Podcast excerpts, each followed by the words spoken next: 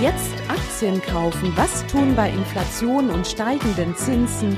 Wie tickt die Wirtschaft? Hallo und herzlich willkommen bei Focus Money Talks, dem Podcast Mit Heike Bangert und Liova Schulz zu allen Themen rund um euer Geld. Hallöchen, liebe Verena. Hallo, Lioba. Schön, dass wir heute miteinander besprechen, was diese Woche die Welt und vor allem die Wirtschaft bewegt. Mm, da steht einiges an. Oh ja. Neben den neuesten Zahlen rund um die Inflation und unser Wirtschaftswachstum blicken wir auf die aktuellen Börsengeschehnisse, China und die liebe Heike spricht mit Starmanager Franz Weiß darüber, warum für ihn Kapitalmarktkrisen eher eine Chance als ein Risiko darstellen.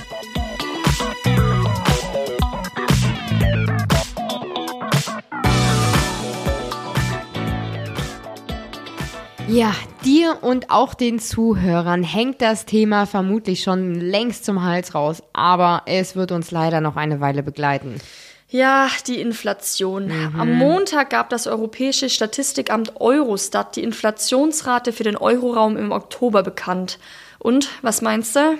Puh, mit Sicherheit zu viel. Mm, 10,7 Prozent. Im September waren es nur in Anführungszeichen 9,9 Prozent. Auch der Blick auf Deutschland sorgt nicht für einen Stimmungsaufheller. Dank der hohen Energie- und Lebensmittelpreise hat sich die Inflation hierzulande überraschend stark beschleunigt auf 10,4 Prozent. Also dieser Oktober ist echt der Höchststand seit 1951, wie jetzt das Statistische Bundesamt mitteilte. Wahnsinn. Mm, Ökonomen hatten nur mit einem leichten Anstieg auf 10,1 Prozent gerechnet. Hm. Die Teuerungsrate im September lag gerade einmal, aber auch hier wieder in Anführungszeichen, bei 10 Prozent. Ja, aber auch mit Blick auf die kommenden Monate erwarten die meisten Experten steigende Lebenshaltungskosten. Ja, leichte Rücksetzer sind hoffentlich dennoch zu erwarten. Ich meine, die zeitweise Absenkung der Mehrwertsteuer auf Gas und Fernwärme sowie die geplanten Gas- mhm. und Strompreisbremsen dürften die Inflationsrate im Frühjahr hoffentlich, hoffentlich ein klein wenig dämpfen. Ja, aber ich glaube, da muss ich deine Hoffnung ein wenig mildern. Mhm. Das wird nicht von langer Dauer sein. Selbst wenn Inflationsbremsen und Einmalzahlungen längst passé sind, werden wir immer noch die Realeinkommensverluste durch einen gesunkenen Lebensstandard spüren. Mhm. Außerdem, wie beispielsweise Chefsvolkswirt für Deutschland Stefan Schneider bei der Deutschen Bank Research betitelt, die Öl- und Gaspreise werden nicht mehr auf das Vorkrisenniveau fallen. Ja, das stimmt natürlich. Und on top planen ja auch die Unternehmen trotz der drohenden Rezession die massiven Kostenanstiege der vergangenen zwölf Monate an ihre Kunden weiterzugeben. Ja, nicht nur diese Kosten, auch die Lohnerhöhungen, die ja unter den Arbeitnehmern mhm. sichtlich erwünscht sind, tragen dazu bei, dass die Unternehmen diese Kosten an den Markt weiterreichen. Ja, in Summe auf jeden Fall nicht gerade tolle Nachrichten, aber an dieser Stelle kurz was Positives.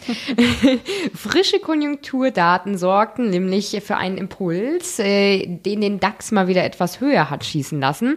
Die deutsche Wirtschaft ist im dritten Quartal trotz der Energiekrise überraschend gewachsen. Das Bruttoinlandsprodukt legte nämlich von Juli bis September wegen höherer Konsumausgaben um 0,3 Prozent im Vergleich zum Vorquartal zu. So zumindest das Statistische Bundesamt äh, laut ihrer ersten Schätzung. Analysten rechneten hingegen ursprünglich mit einem Rückgang um 0,2 Prozent. Also positiv. Naja, auch da muss ich wieder sagen, dass ich nicht ganz so positiv bin. Wie der Commerzbank-Chef Volkswirt Jörg Krämer gesagt hat, ist das nur die Ruhe vor dem Sturm. Hm, ja, so oder so, der Druck auf die EZB steigt. Äh, zwar setzt sie ein Statement jetzt mit ihrem jüngsten Jumbo-Zinsschritt vergangene Woche um 0,75 Aber hallo, das war nötig. ja. Und der Leitzins stieg dadurch immerhin auf jetzt 2% an. Aus Expertensicht muss die EZB aber auf jeden Fall weiterhin an ihrem Straffungskurs festhalten, trotz der zunehmenden Rezessionssorgen. Ja, dass sie daran festhält, ist, denke ich, sehr wahrscheinlich. Die EZB-Chefin Christine Lagarde stellte nach dem Beschluss weitere Zinsanhebungen in Aussicht.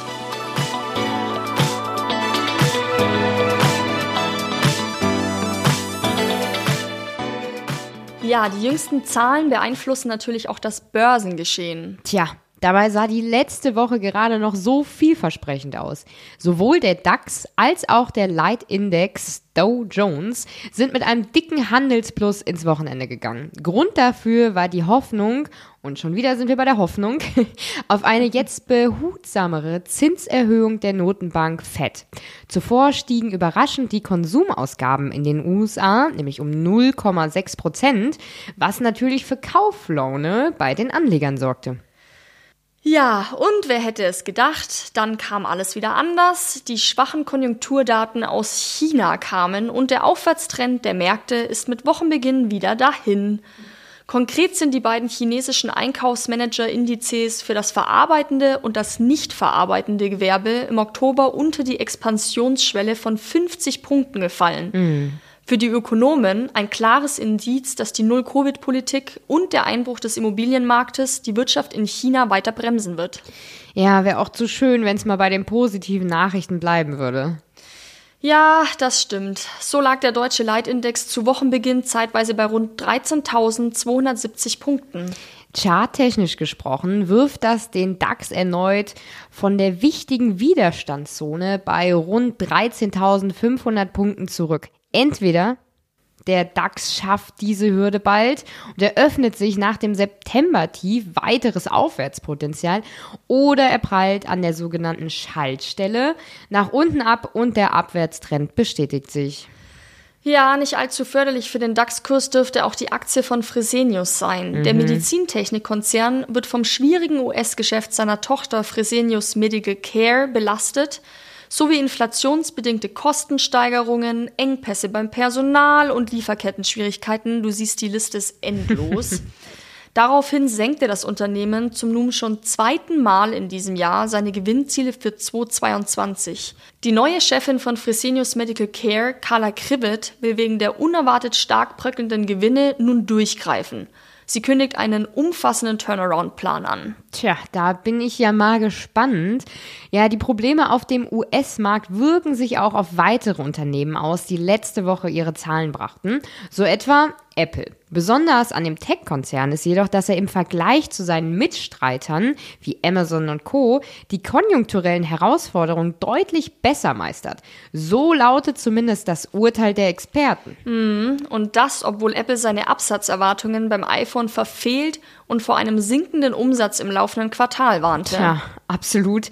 Immerhin reagierte der Konzern aber bereits auf die Herausforderungen, die das China-Geschäft, soeben angesprochen, mhm. mit sich bringt und will 5% seiner Produktion aufgrund der dortigen Null-Covid-Politik verlagern. Ja, besser ist es. Gerade nach den jüngsten Videos vom Wochenende. Hast du die gesehen? ja, verrückt. Ja, darauf ist zu sehen, wie Mitarbeiter des Apple-Zulieferers Foxconn nach einem Corona-Lockdown die Flucht ergriffen. Die Menschen kletterten teilweise über Zäune und versuchten mit ihren Koffern und Habseligkeiten über Felder zu entkommen. Das Kannst du dir das vorstellen? Wirklich unglaublich, wirklich. Also, aber wo wir jetzt auch schon mal bei den US-Schwergewichten sind, müssen wir auch noch mal ganz kurz auf Amazon zu sprechen kommen. Oh ja, die Aktie sackte zeitweise um über 15 Prozent ab, so stark wie schon lange nicht mehr. Grund dafür ist die besorgte Prognose zum wichtigen vierten Quartal, alias dem Weihnachtsgeschäft. Uh. Wegen der gedämpften Verbraucherstimmung rechnet der E-Commerce-Gigant lediglich mit einem Umsatz von 140 bis 148 Milliarden Dollar. Naja, also das wirkt jetzt mhm. unter uns nicht gerade wenig. Die Analysten prognostizierten bislang aber rund 155 Milliarden Dollar. Und top gab es noch eine Gewinnwarnung. Ja, ja, ja, ja. Und diese Woche geht die Berichtssaison für das dritte Quartal gleich weiter. Besonders wichtig dabei für die Finanzmärkte und wohl für das gesamte Weltwirtschaftssystem ist diese Woche noch die Sitzung der Notenbank Federal Reserve. Oh, Am ja. Mittwoch, dem 2. November, steht die nächste Entscheidung an. Die Börsianer rechnen weiterhin mit einer vierten Zinserhöhung um 0,75 Prozentpunkte. Ja, die Amis sind uns definitiv viele Schritte voraus und dem nicht genug. Die Zwischenwahlen in den USA nächste Woche, die am Dienstag, den 8. November anstehen, könnten weitere Impulse liefern und eine Verschiebung der Machtverhältnisse bedeuten.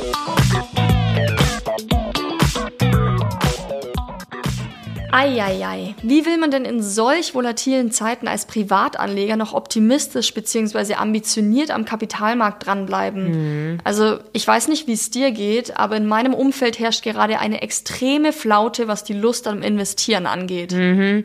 Ja, Lust weniger, aber der Bedarf ist auf jeden Fall da. Auch die Experten haben es derzeit nicht leicht, geben aber dennoch Hoffnung. So etwa Franz Weiß.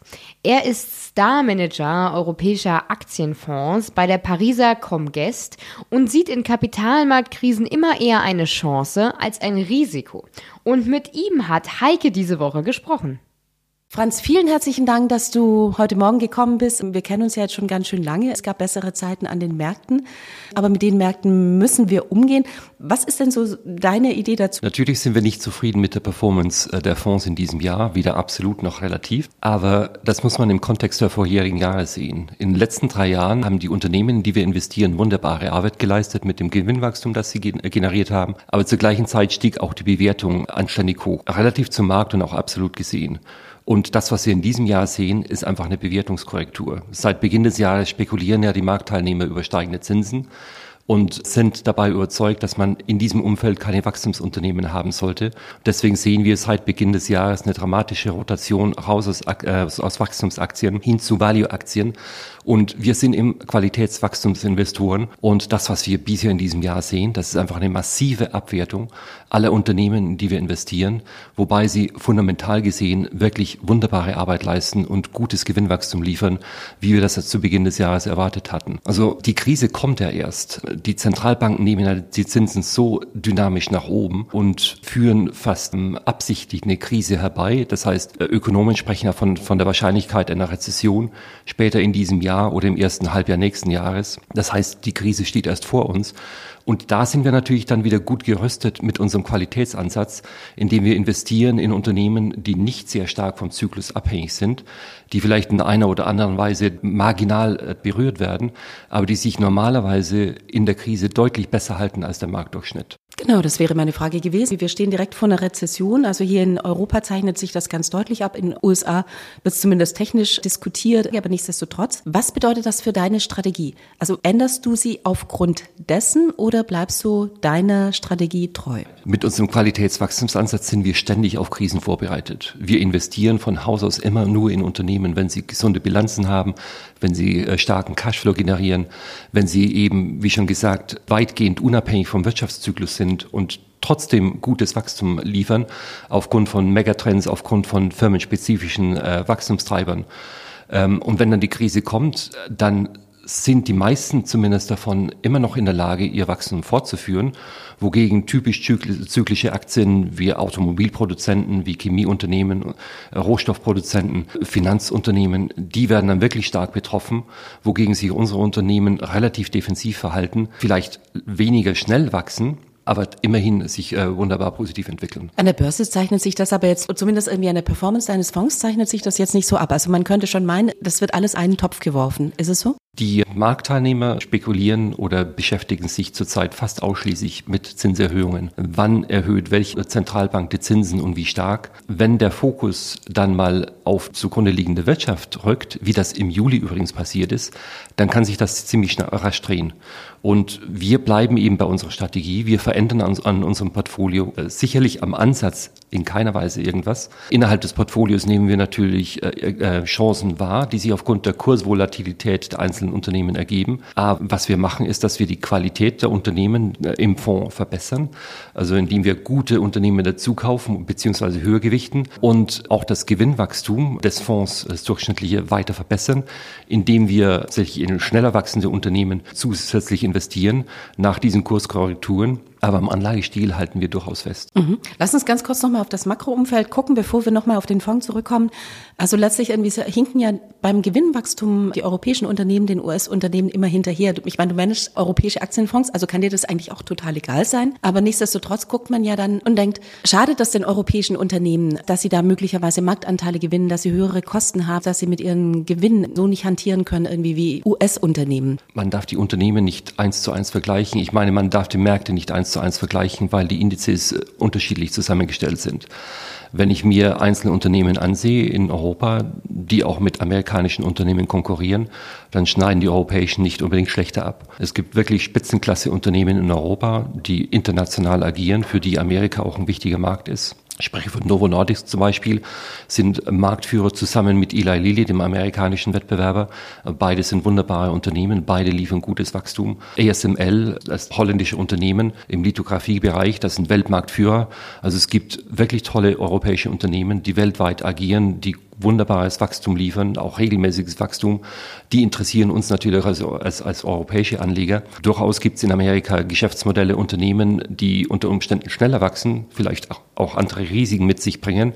Aber es gibt in Europa genügend Qualitätswachstumsgelegenheiten. Äh, also kein Neid deinerseits als europäische Aktienfondsmanager, nein. Nein, und auch wenn ich mit dem Kollegen vergleiche, der einen Amerika-Fonds verwaltet bei Comgest, der in die gleiche Art von Unternehmen investiert wie wir in Europa, dann kommt da auch nicht unbedingt mehr Wachstum da heraus. Okay, dann lass uns mal auf Qualitätswachstumsaktien gucken. Was bedeutet für dich eigentlich Qualitätswachstum oder was verstehst du darunter? Also unter Wachstum verstehen wir einfach langfristiges, zuverlässiges, regelmäßiges Gewinnwachstum über die nächsten fünf Jahre. Das ist unser Anlagehorizont.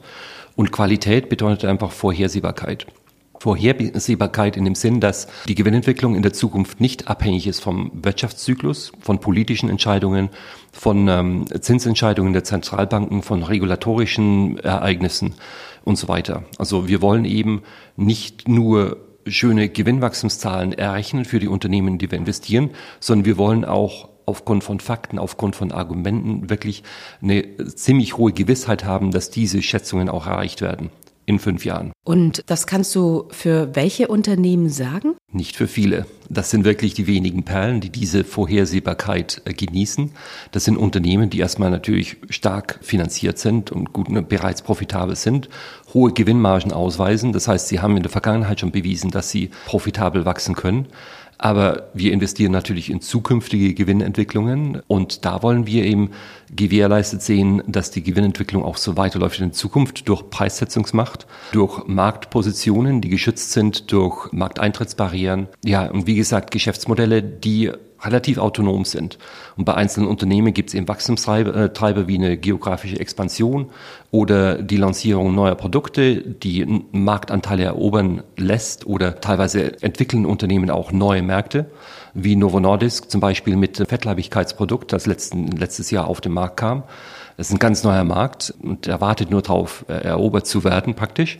Und Novo Nordisk ist das erste Unternehmen. Also es sind diese Wachstumstreiber, die spezifisch für bestimmte Unternehmen sind, die nicht von irgendwelchen exogenen Faktoren abhängig sind und wo man deswegen deutlich bessere Überzeugung dazu haben kann als bei anderen Unternehmen, wo einfach alles davon abhängt, wie die Konjunktur läuft, wie die politischen Entscheidungen laufen und so weiter. Genau, also was andere machen, dass sie zum Beispiel auf zyklisches Wachstum gucken, das interessiert dich sowas von eigentlich gar nicht. Nein, das interessiert uns überhaupt nicht, weil der Zyklus so schwer vorherzusehen ist. Da hängt er so 60, 65 Prozent vom Konsumausgaben ab. Und wenn die Konsumenten ihre Meinung ändern, wenn sie deprimiert sind, zum Beispiel nach geopolitischen Ereignissen wie dem Überfall auf die Ukraine, dann ändert sich diese Zuversicht der Verbraucher ziemlich schnell und wirkt sich auch in den Verbraucherausgaben aus. Und plötzlich haben wir nicht mehr das erwartete Wirtschaftswachstum, sondern eine Rezession. Und diese Ereignisse sind eben sehr oft unvorhersehbar. Es sind politischer Natur, vielleicht ein Terroranschlag, eine Naturkatastrophe. Also es gibt immer wieder negative Überraschungen, was das Konjunkturwachstum betrifft. Und deswegen wollen wir gar nicht versuchen, das Unvorhersehbare vorherzusehen. Und wir konzentrieren uns lieber auf die Unternehmen mit den Geschäftsmodellen, die gut vorhersehbar äh, sind. Was ich vorher vergessen hatte zu sagen, ist, es gibt auch Unternehmen, die Produkte, Dienstleistungen auf den Markt bringen, die wirklich tagtäglich notwendig sind, wie äh, pharmazeutische Produkte oder Unternehmen, die sehr gut vorhersehbare äh, Umsatzentwicklungen aufweisen, weil sie wiederkehrende Geschäftsmodelle haben, also Wartungsumsätze ähm, bei Softwareunternehmen zum Beispiel. Gibt es denn Unternehmen irgendwie, die aufgrund der Krise, von denen du sagtest, die waren jetzt schon sehr tangiert davon und die haben wir reduziert im Anteil oder ausgemustert? Nein, wir haben kein Unternehmen, das von der Krise negativ, also die Krise kommt ja erst, wenn wir von der nächsten Rezession sprechen, die sich gerade anbahnt. Aber wir haben kein Unternehmen verkauft, deswegen, weil von der vor der kommenden Rezession ähm, beeinträchtigt werden würde. Irgendeines, das vielleicht irgendwie aufgrund der Energiekosten zu einem schlechteren Geschäftsmodell geworden wäre, irgendwie weil die Kosten irgendwie gestiegen sind? Unsere Unternehmen sind sehr rentabel, also haben hohe Gewinnmargen. Das heißt, die Kosten spielen eigentlich eine geringere Rolle. Und es gibt auch kaum Unternehmen im Portfolio, außer Linde im Industriegasbereich, die sehr energieintensiv wären. Wir haben nur ein Unternehmen verkauft, aufgrund der Erfahrung in der letzten Krise, während der Covid-Krise. Äh, ich spreche von Temenos im Softwarebereich für Banken. Während der letzten Krise haben die Banken die äh, Entscheidungen eingestellt, äh, ihr Core-Banking-System, ihre Core-Software zu erneuern. Das ist eine große Operation, eine große Installation, weil die Banken wirklich sicherstellen mussten, dass sie, während die Filialen geschlossen sind, mit den Kunden in Kontakt bleiben und andere Prioritäten hatten. Seit der Covid-Krise hat sich die Nachfrage bei Terminus nur schleppend erneuert. Und wir glauben eben, dass vielleicht andere Faktoren dabei eine Rolle spielen, also neue Konkurrenten, die vielleicht auf den Markt kommen oder ein strukturell verändertes Verhalten bei den Banken, äh, die das Wachstum in den, in den nächsten Jahren nicht mehr so toll aussehen lassen. Und deswegen haben wir uns von dem Unternehmen getrennt. Gut, dann lass uns über die Unternehmen sprechen, die, die du teilweise schon erwähnt hast. Irgendwie, du hast schon gesagt, ASML, Novo Nordisk, da ist noch LVMH, Capgemini. Was zeichnet denn diese Unternehmen aus? Irgendwie, warum passen die denn so sehr in deinen Denkansatz? ASML, um mit dem Unternehmen zu beginnen, das ist eine sehr große Position im Conscious Growth Europe, auch im Conscious Growth Europe Opportunities. ASML hat den Vorteil, dass sie wirklich erstens mal von langfristigen strukturellen Trends profitiert, wie Elektroautos, äh, Big Data. Also es gibt viele Wachstums Wachstumstreiber, die langfristig die Nachfrage nach Halbleitern erhöht, auch wenn kurzfristig die Nachfrage vielleicht sich abschwächt. Der zweite Punkt ist, dass ASM eine wichtige Position in der Industrie einnimmt äh, als Lithografieproduzent. Und das Unternehmen hat in den letzten Jahren so viel investiert in die neueste Generation von Lithografiegeräten in EUV-Technologie, dass sie praktisch jetzt als Alleinanbieter dastehen. Diese Geräte sind nötig generell für die Halbleiterproduktion, aber die letzte Generation von, von, äh, von Lithografiegeräten sind absolut notwendig für die Halbleiterproduzenten, die innovative Produkte auf den Markt bringen. Und gerade mit diesen Innovationen kämpfen die Halbleiterproduzenten um Marktanteile und zielen die besten Gewinnmargen. Deswegen erwarten wir, dass auch jetzt, wenn sich die Halbleiternachfrage abschwächt, dass in diesem Bereich die, ähm, die Investitionen weiterlaufen und das gerade schützt ASML vor dem Zyklus und die Monopolstellung auch bedeutet, dass sie keine Marktanteile verlieren können und die Markteintrittsbarrieren sind, enorm hoch. Also an dieser letzten Generation hat ASML mehr als zehn Jahre gearbeitet und mehr als zehn Milliarden Euros investiert. Dementsprechend ist auch die Vorhersehbarkeit dafür, dass äh, keine neue Technologie ASML diese Marktstellung äh, strittig macht. Genau, wie sieht's aus mit LVMH? Ich meine, Luxus könnte man ja denken, in der Krise sparen sich die Leute das und trotzdem irgendwie steigt die Aktie weiter. Sicher ist LVMH ein Konsumgüterproduzent, aber kein normaler. Äh, wir sprechen hier vom Luxusbereich und das sind sehr erfolgreiche Marken. Was uns bei LVMH sehr gut gefällt, ist, dass sie in jedem ihrer Geschäftsbereiche Marktanteile zu gewinnen und ein exzellenter Geschäftsmanager sind. Und die, der Großteil der Gewinne wird natürlich mit den Luxusmarken Louis Vuitton und inzwischen auch Christian Dior erwirtschaftet. Und das sind gerade Teile des Konsumbereichs, die relativ stabil sind in einer Rezession weil sie eben Konsumenten ansprechen, die nicht unbedingt ihren Arbeitsplatz verlieren, beziehungsweise die sich immer noch eine Handtasche für 5000 Euro leisten können, auch wenn die Wirtschaft nicht so gut läuft. Also Luxus hat sich in, der, in vergangenen Krisen deutlich besser geschlagen als der normale Konsum. Und beim normalen Konsum sieht man ja anhand der Gewinnwarnungen, ob das Boohoo oder Salando oder andere kurzlebige Konsumgüter sind in den letzten Monaten. Hier hat man wirklich schon Einschläge gesehen in der Nachfrage. Also so eine voll der gesellschaftlichen Teilung, dass die wirklich Reichen die Krise gar nicht so sehr berührt, dass sie das tatsächlich ausgleichen können, wohingegen die etwas ärmere oder mittelständische Gesellschaft dann äh, Einsparungen vornimmt? Das hat man auch in vorherigen Rezessionen gesehen, dass die hochpreisigen Produkte, die Luxusgüter und auch die niedrigpreisigen Produkte am besten abschneiden die Unternehmen, die in der Mitte positioniert sind, leiden am meisten. Und ja, leider ist es eine gesellschaftliche Entwicklung, dass es immer mehr Reiche gibt. Und das ist nicht schade. Das Problem ist, dass es zulasten anderer Leute, die eben immer ärmer werden. Lass uns noch mal über Capgemini sprechen. Aber ich möchte nicht alle Unternehmen vorgeben. Welches dieser Unternehmen würde trotzdem oder würde deiner Meinung nach hier eben auch noch in das Portfolio oder hier in unser Gespräch passen? Also Capgemini ist ein Unternehmen, das Berater ist für Unternehmen jeglicher Art Und das Unternehmen profitiert davon, dass sich Unternehmen auf die Digitalisierung des Lebens, des Unternehmenslebens auch vorbereiten müssen und selbst die Kompetenzen dazu nicht haben. So, wenn Unternehmen am Internet auftreten wollen, wenn sie ihre Produktionsarten äh, digitalisieren wollen, dann steckt da eine Menge Expertise drin, die Unternehmen selbst nicht haben. Dann bedienen sie sich eines externen Beraters und hier hat sich Capgemini eine, eine gute äh, Marktposition weltweit erobert. Und deswegen sehen Sie auch, wenn man gegenwärtig von einer wahrscheinlichen Rezession spricht, läuft diese strukturelle Nachfrage gut weiter. Und Capgemini hat in den letzten Zahlen immer noch von einem guten Ausblick gesprochen. Es sind ja sehr viele Franzosen im Portfolio. Ich meine, ihr managt oder du managst den Fonds auch von Paris aus.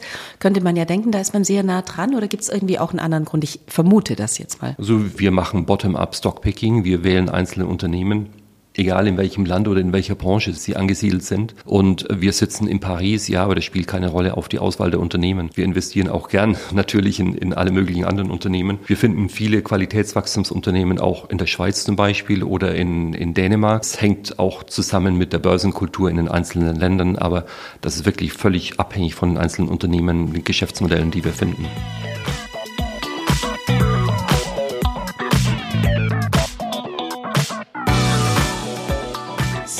Und schon sind wir fast wieder am Ende der Focus Money Talks Podcast Folge angekommen. Nicht fehlen darf natürlich ein Fact, der uns zum Nachdenken oder zum Schmunzeln anregt. Verena, was ist dir diese Woche denn da ins Auge gesprungen? Ja, also zum Grübeln gebracht hat mich tatsächlich diese Nachricht. Mhm. Laut der Frank Recruitment Group suchen US-Beschäftigte im Internet nach Ausreden für ihr Fernbleiben von der Arbeit. Mhm. Und das immer mehr, gerade dann, wenn ihre Chefs sie zurück an den Schreibtisch rufen. Die Gesamtzahl der Google-Suchanfragen nach plausiblen Gründen für ein Fernbleiben ist in den letzten zwei Jahren sprunghaft angestiegen und überstieg dieses Jahr erstmals die Marke von zwei Millionen. Boah. In 2018 waren es noch gerade mal 300.000. Ach du liebe Güte, was sind nun die Ausreden? Hm. Ja, also die muss ich sagen, haben mich dann weniger überrascht. Krankheit, familiäre oder häusliche Notfälle, Arzttermine, Autoprobleme, ja, das, was man kennt und vielleicht auch selbst schon mal angewendet hat unter uns. Ne? Also man muss ja schon ehrlich sagen, das klingt wirklich wahnsinnig unkreativ. Aber gut, die Ausrede, der Hund hat meine Arbeitsunterlagen aufgefuttert, klappt außerhalb der Schulzeit und im digitalen Zeitalter wohl einfach leider nicht mehr. Nein, wirklich nicht. Aber gut, an dieser Stelle dann vielen herzlichen Dank fürs Zuhören und wir freuen uns auf die nächste Woche mit euch. Vielen Dank, tschüss und auf Wiederhören.